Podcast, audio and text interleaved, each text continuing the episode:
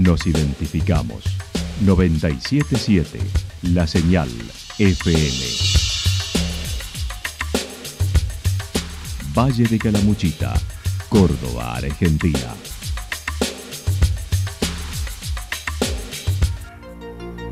El más completo resumen de las noticias de la región, encontralos todos los días a las 12 y 30, a las 16 y a las 22 horas.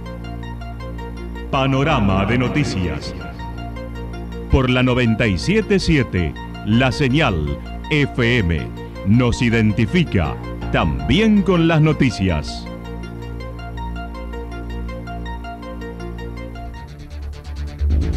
Municipalidad de Villa del Lique. Una forma de vivir. Gestión Ricardo Zurdo Escole.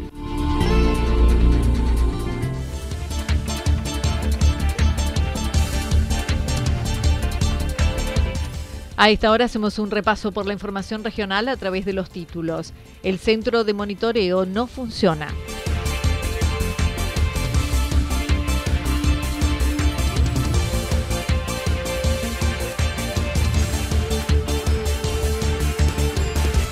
Casa Abierta Santa Rosa cerró su ciclo 2021 con autoridades provinciales. Santa Rosa y Embalse con múltiples actividades por sus aniversarios. La actualidad en síntesis. Resumen de noticias regionales producida por la 977 La Señal FM. Nos identifica junto a la información.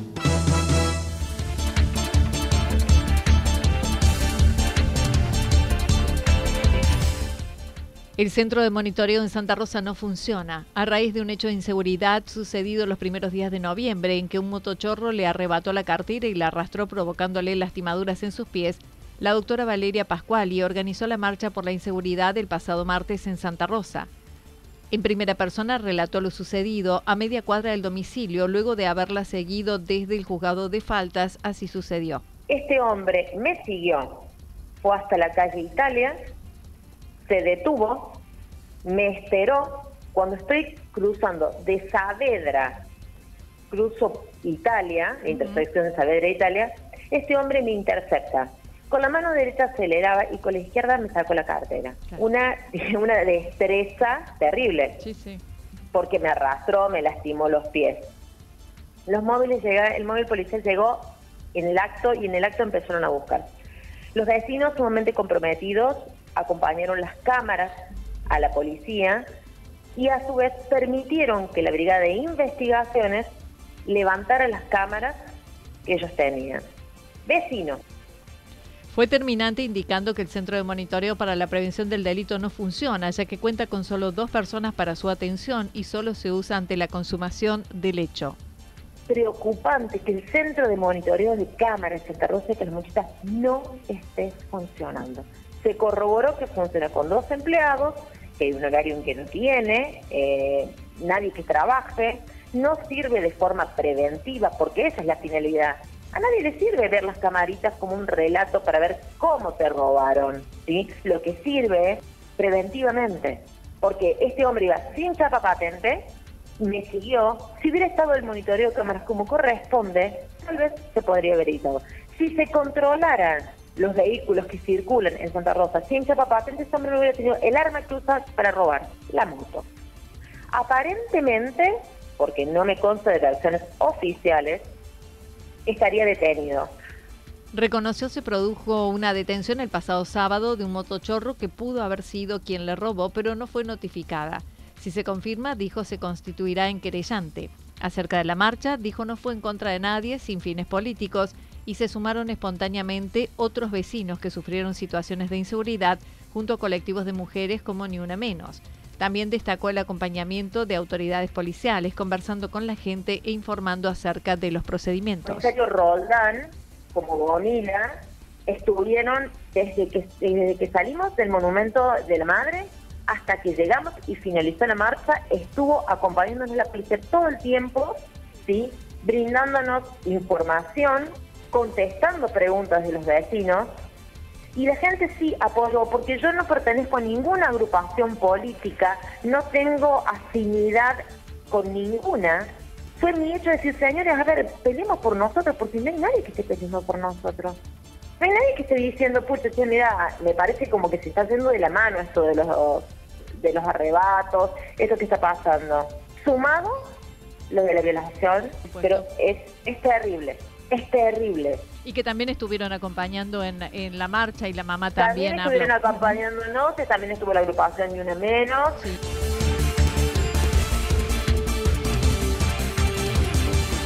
Casa Abierta Santa Rosa cerró su ciclo 2021 con autoridades provinciales. Ayer se produjo el cambio de denominación de la residencia diurna por Casa Abierta Santa Rosa que funciona en el camping municipal. Para ello estuvieron presentes las autoridades de la Secretaría Nacional de Niñez, Adolescencia y Familia del Gobierno Provincial. Este espacio pertenece al programa que nace en el 2017 y está a cargo de la licenciada Sandra Ayaza, coordinadora del programa Casas Abiertas, quien señaló. Este es un programa que depende de la Secretaría de Niñez, Adolescencia y Familia, como bien dijiste, del Ministerio de Justicia y Derechos Humanos de la provincia. Es un programa que nace en el 2017 y la idea es fortalecer el sistema de protección integral. A ver, en la parte en que todos somos corresponsables en este sistema, eh, es un programa que articula con organizaciones de la sociedad civil, en la cual hay 11 casas abiertas en, esa, en esas condiciones, y hay dos casas abiertas que son con recurso y la sede es de SENAF, como es el caso de la Casa Abierta de Santa Rosa y la Casa Abierta del Aljibe que está en Barrio Güemes en Córdoba. Esto surge porque eh, nosotras creemos firmemente en la presencia territorial de SENAF. A ver, esto es, así como está la Uber, que ustedes la conocen, los servicios zonales, que quienes toman medidas excepcionales, digamos, en situaciones de urgencia, nosotros creemos que la SENAF también tiene que estar en el territorio y en, la parte de prevención y de promoción.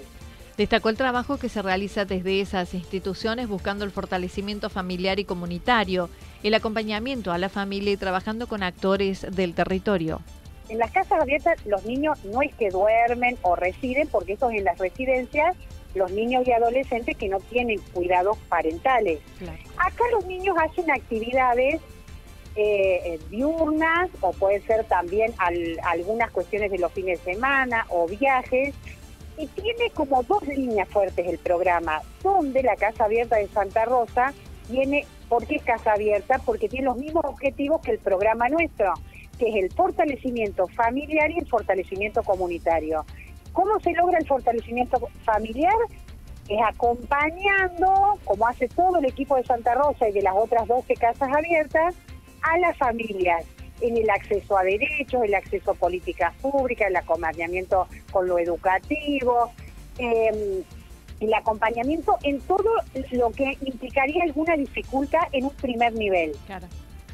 Y lo que es el fortalecimiento comunitario es esta red, como trabaja la Casa Abierta de Santa Rosa y, la, y el resto, que es con actores del territorio, a ver, con el club cercano. Se aborda en un primer nivel de acompañamiento y si la problemática se complejiza se da intervención a las áreas locales.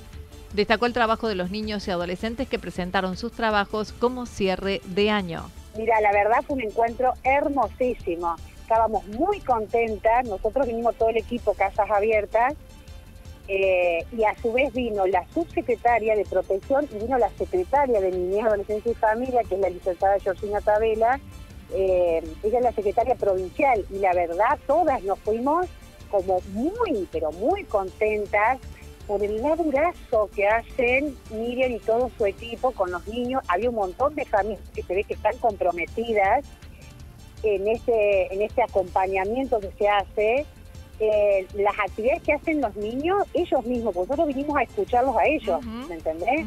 Que ellos nos contaran cómo se pararon para contarnos cómo trabajaban la madera, cómo trabajan la cerámica, cómo trabajan en huerta, eh, cómo hacían sus portarretratos realmente la verdad, eh, la verdad un momento hermoso y denota el gran compromiso que hay atrás, digamos, porque el, trabajo de ellos es de, de lunes a lunes. Santa Rosa y Embalse con múltiples actividades por sus aniversarios. El próximo 10 de diciembre, Embalse y Santa Rosa celebrarán su fecha fundacional organizando diversas actividades. Santa Rosa inicia con la Noche de los Museos el viernes 3 desde las 20.30 horas en el Museo Stanislao Baños y más tarde con el Museo de Arte Religioso Santa Rosa de Lima. También se dará inicio al encuentro de pintores y paisajistas durante todo el fin de semana. Embalse, por su parte, lo hará con la primera jornada del torneo de finales Newcom, además de la primera jornada Exponáutica Embalse 2021, segunda edición, y la apertura de la Escuela Municipal de Actividades Náuticas Parador Turístico Recreativo Playa Maldonado. Ambas localidades continuarán durante las semanas siguientes con otros eventos.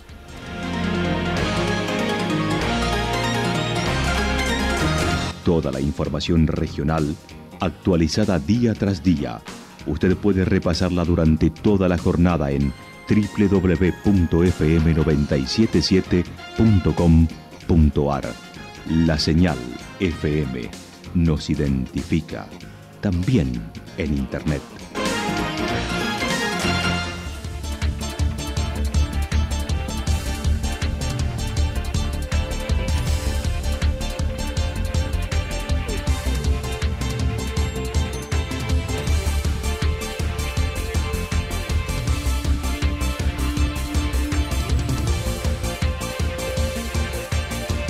El pronóstico para lo que resta de la jornada indica parcialmente nublado, temperaturas máximas que estarán entre 29 y 31 grados para la región. El viento estará soplando al sector noreste entre 23 y 31 kilómetros por hora, pero hacia la noche las ráfagas de viento se intensificarán con una velocidad de entre 42 y 50 kilómetros por hora.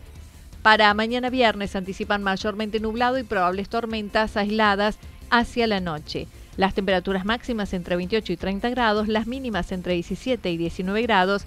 El viento soplará durante toda la jornada del sector norte con una velocidad de entre 23 y 31 kilómetros por hora. Datos proporcionados por el Servicio Meteorológico Nacional. Municipalidad de Villa del Lique. Una forma de vivir. Gestión Ricardo Zurdo Escole. Lo que sucedió en cada punto del valle. Resumimos la jornada a través del informativo regional en la 977. 977 La Señal FM.